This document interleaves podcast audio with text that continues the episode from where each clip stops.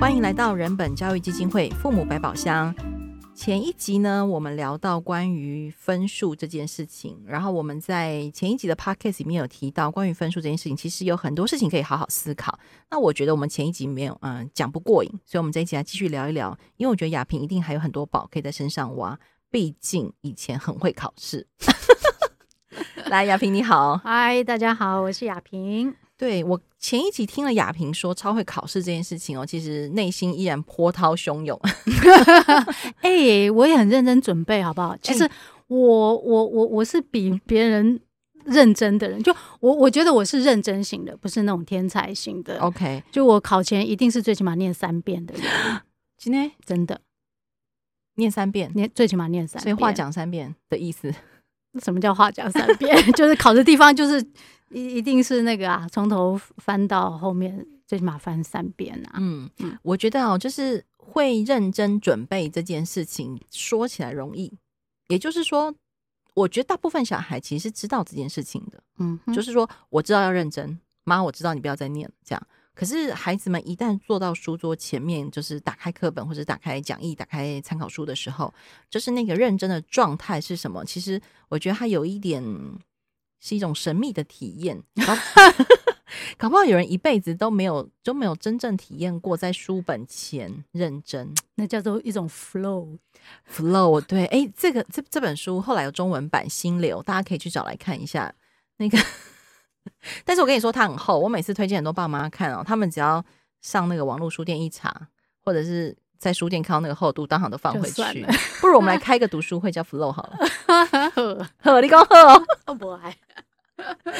但是哈，我们来聊一聊，就是到底认真准备这件事情啊。如果我们现在已经是爸爸妈妈，我们自己不用回去考试了，可是我们真的也很想陪小孩体验一下那个 Flow，或者是我们可以陪小孩做一些什么事情，陪他做啦，不是压着他做。嗯嗯，或者是说，嗯。因为我自己觉得，其实学校没有真的在教读书方法吧？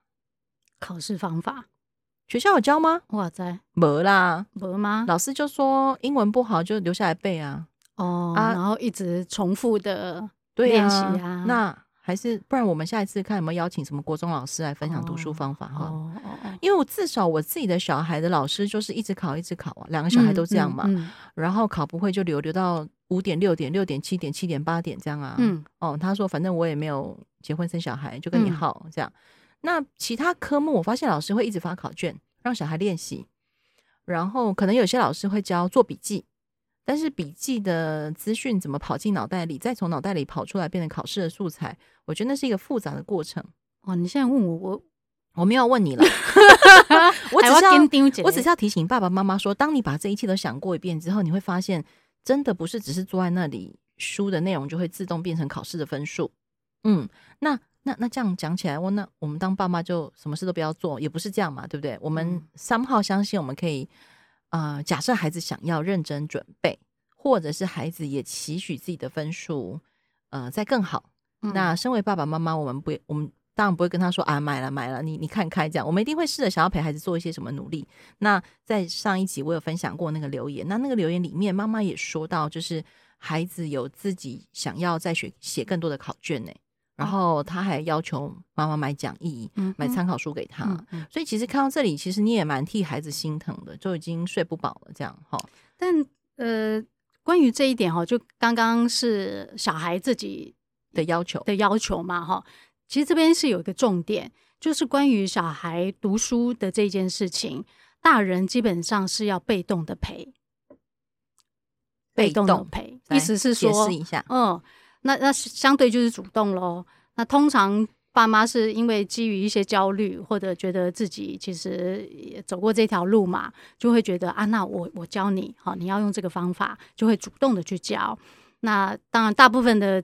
情况下就会会踢到铁板嘛，小孩怎样又怎样，然后大人就会说：“我明明教你比较好的方法，你又不肯学，我看你就是方法不对，所以成绩不好。”好，这这是主动。但是在这件事情上，其实我们比较推荐是被动，意思是说，如果我们同意读书这件事情终究是小孩的事，那那当然我知道爸妈关心哈，但。不会因为爸妈关心这件事情就会变爸妈的事，好，就关心是应该的哈。那但是我们在理智上面大概大部分都都还能够认同这是小孩的事。那既然是小孩的事，特别是在读书的这件事情，我们要被动的陪，除非小孩小孩来来来问来要求，哇，这个我实在不知道该怎么考才能考高分，这时候爸妈才出手。哦，所以我们等到小孩开口，甚至提出帮忙，或者是露出一副。露出表情的时候可以吗？妈妈不要过度解读。呃，对对对对，这个当然会有涉及解读正确与否的问题。嗯、那对耶，所以爸妈其实要呃知道怎么获取这个讯息。不过我觉得，因为是青春期，可能更难的是小孩可能就已经考不好，被老师留下来就摆个臭脸回家。嗯，好，这下一次再谈。好、嗯，但是到底所谓被动的陪伴，你可以多分享一点吗？例如说，我记得你以前有说过，就是嗯，小孩。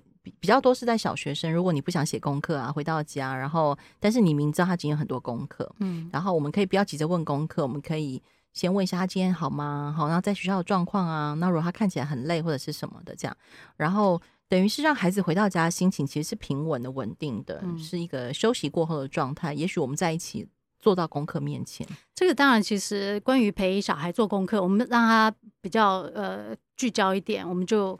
就讲陪写功课好了，因为陪考试可能又又另外一件事情。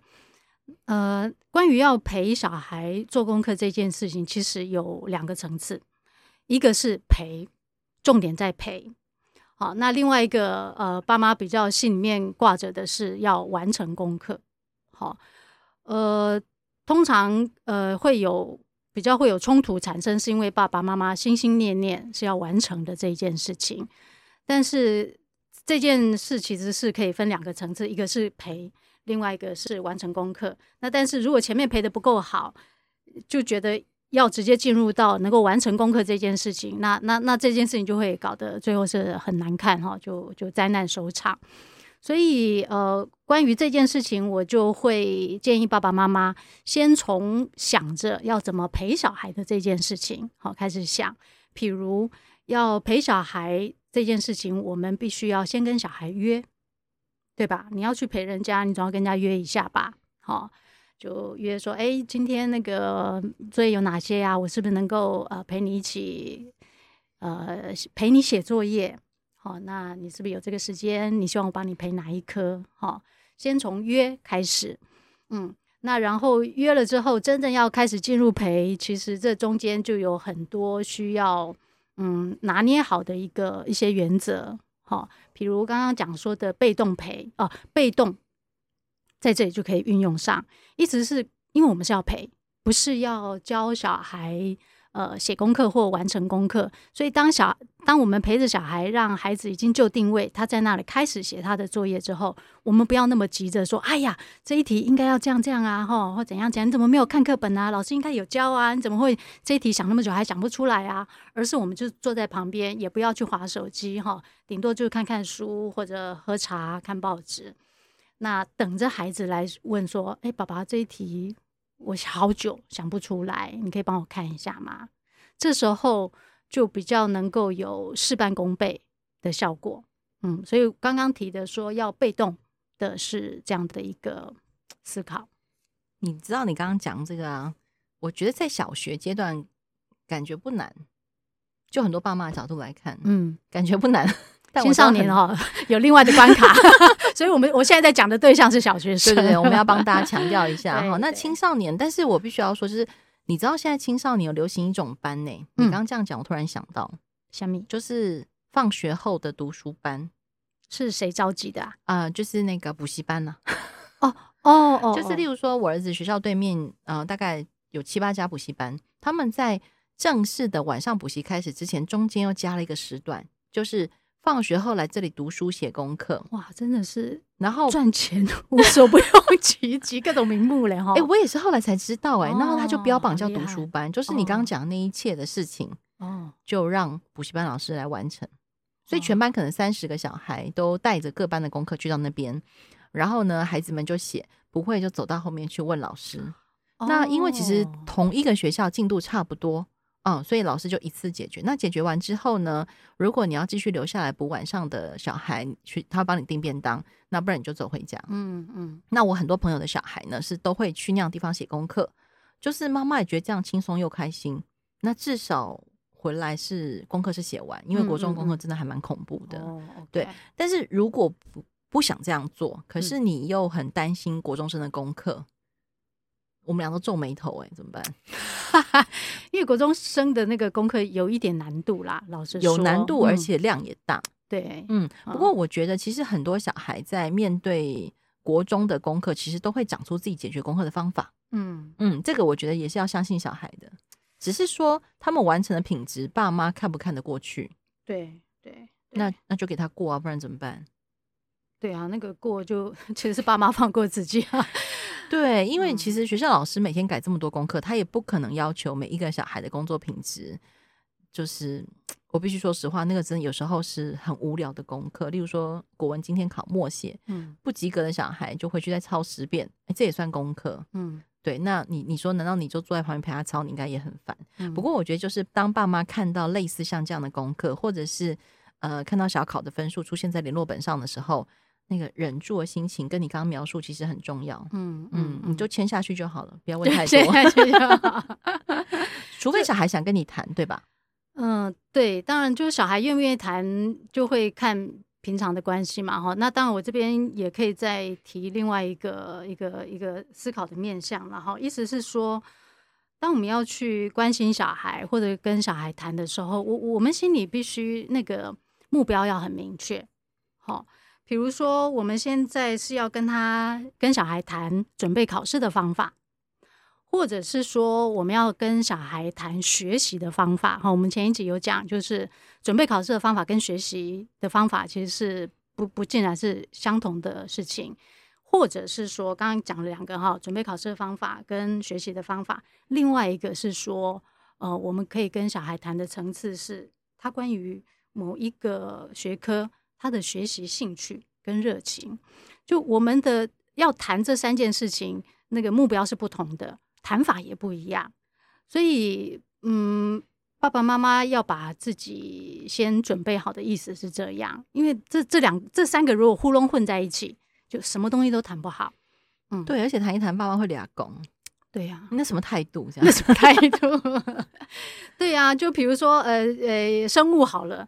今天我们平常爸妈会问的说：“哎，你你这次考这样子，你自己怎么想？”哦，这已经是非常好的问话。什么什么叫怎么想？最好是有来，我跟你说，有来人本上过课的爸妈才会这样问。哦，对，不然就会问说：“你这次考的什么成绩？”像话吗？对，你不是说你都念了吗？对，当当然，我我现在讲的一个前提都是那个以好的问话的方式为前提。那要针对刚刚说的那个三个不同层次的开口的方式都不一样。好，那比如说，假设那个要针对学习方法的话，或许要问的方法就会是说：哎，那个现在你们那个生物老师都怎么教的？当我们这样问的时候，其实就往学习方法那个面向切去了哈。那如果说再有另外一种问法是说：喂。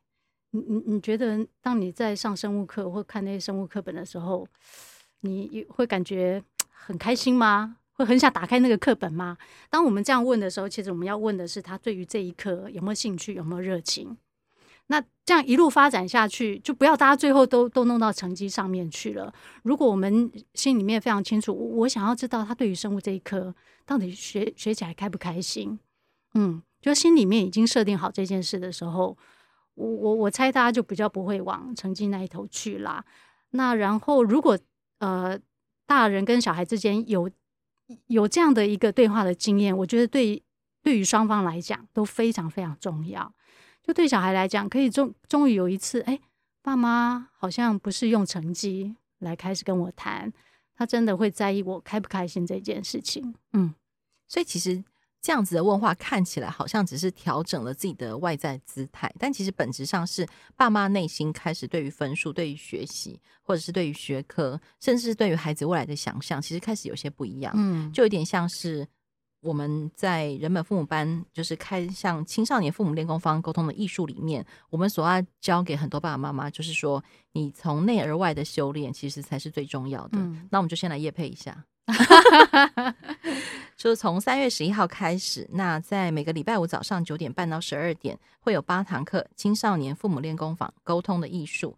那这门课呢，总共会有八次，跟父母亲聊一聊关于如何跟青少年沟通，然后如何看待青少年。嗯，还有就是来换你补充 啊、呃，就会从真的沟通的方法，哦，比如说这个呃，你不要一开口，对不对？小孩就不理你，好、哦，所以开口是重要的。那开口之后呢？哎，没有两句话，小孩就对转身就走。对呀、啊，你怎么 样让可以跟孩子可以呃这个对话可以继续？然后接下来就会谈到说，就我们觉得学数学很重要，就这件事情，就以及这个经验我们怎么来的？我为什么那么强调小孩的数学一定得要好？就我们这个信念一定有一个由来嘛？那能够发现到我们的信念，以及我们这个信念是不是需要调整，以及怎么调整？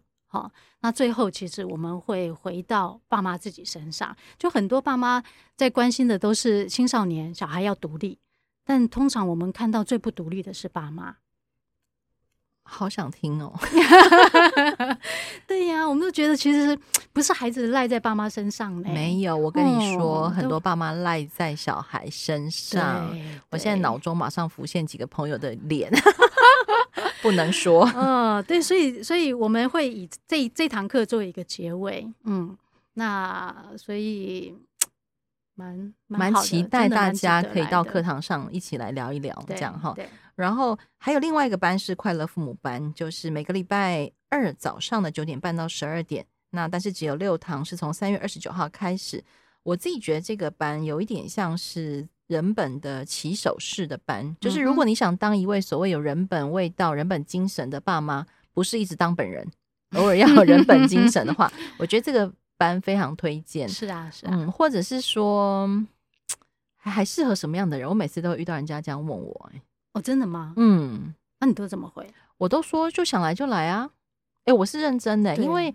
因为，例如说，我有朋友他是没有生小孩，可是他需要当老师，我觉得也很适合来。嗯嗯嗯，还有也有这样的学员，对嘛？哈，对。然后我以前还有推荐过一位朋友，他是在当社工督导，哦、他会接触到很多青少年。哦、那他觉得社工的背景让他看见小孩的样貌，跟他到人本来上课可能是不一样的。嗯嗯嗯、所以我会觉得这个课，当然我们更欢迎很多爸爸妈妈来上课。对，嗯，那在课堂上我们会聊，会聊什么？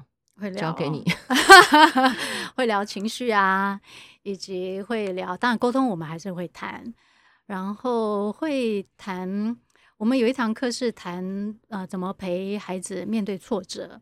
好，那那这个挫折其实呃这堂课的重点我们是放在小孩子身上，他如何在这个挫折里面，他透过一些自我觉察，我们讲的是觉察，是觉察自己哦，不是怪罪别人。透过自己的觉察，以及运用他自己的思考，怎么怎么去厘清他遇到的这些困难，希望能够在这个过程里面，小孩子帮自己增加能力，增能。嗯，所以是爸妈先学会如何看待小孩在遇到挫折的时候的状态，所以小孩就算没有来上课，他会从爸妈的陪伴当中学习面对自己的挫折。对，没错，对吗？好。对那我觉得会有爸妈说，那干脆你要不要下次开青少年面对自我挫折班，然后他们不要来，他们就派小孩 自己来。来哦，我们有另外一个是小孩要来上的课啊。内在动力儿童班，啊，我们找个时间再来谈一下 这个课题。哎、欸，我觉得对对对，因为我真真心觉得很多爸妈他会在青春期的阶段，尤其是当小孩更明白什么叫做挫折，什么叫做我没有自信，什么叫做我跟别人比较，这个复杂小剧场出现的时候，其实很多爸妈是接不住的。哦，真的哦。嗯嗯，因为连自己都搞不定了，还还要去搞定小孩。好，对，所以就来上课吧。好，嗯、然后最后还剩下一些些时间呢、啊，我其实想要在。呃，提醒大家，也再问一下雅萍，就是你刚刚提到信念这件事情，嗯、就是我们刚刚从分数开始嘛，我们聊到陪伴，然后聊到功课，嗯，可是其实这背后都有一个最重要的东西支持着我们去调整自己跟改变自己，然后当一个在小孩面前状态还蛮算蛮稳定的大人，我们有一个这样的期许对于自己，嗯，那那个背后的信念，我们要从哪里开始重新检视自己的信念这件事情？嗯，有没有一个比较简单的方法？如果他真的很忙，没有来上课，我们在这里给他一个小小的 hint，这样，然后勾引他听不够再来上课。这样呃，这个还真的蛮。蛮难的，对不对？那个，那个、真的，我就想听到你说很难哦，就想要，因为 你都已经想好会怎么回了。真的，因为我真的觉得他很难，就是他必须要从很多不同的方面，然后甚至他其实有一些不同的事件背景，嗯，会导致我们重新去想自己的信念。这个当然，我如果我们只是讲信念，老实说，对于很多家长来讲有点模糊。对，好，那那那个信念当然就是一路大家自己成长过程来的。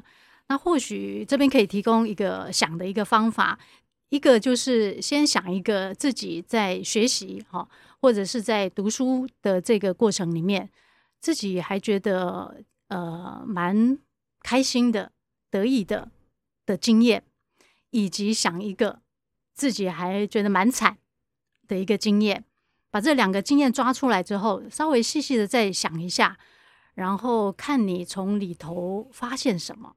或许这个就会是因为我们现在都先 focus 在对于小孩的成绩嘛，哈。从这两个经验里头，呃，应该大家自己可以抓到一点点轨迹。好，我们现在对于小孩成绩的那个态度是从何而来？这个提醒很重要诶。现在录音的时间是二月中，嗯，那个小孩开学很快，一个月后就要考试了，嗯。我们就从现在开始练习，就是、嗯、呃，雅萍刚刚说自己从小到大在学习过程中感觉到开心的经验，或者是你感觉到非常挫折痛苦的经验，这两个经验你同时拿起来想，你就从现在想、嗯、开始想一个多月，嗯，这样，嗯、然后呢，你中间应该会想出很多问题，然后。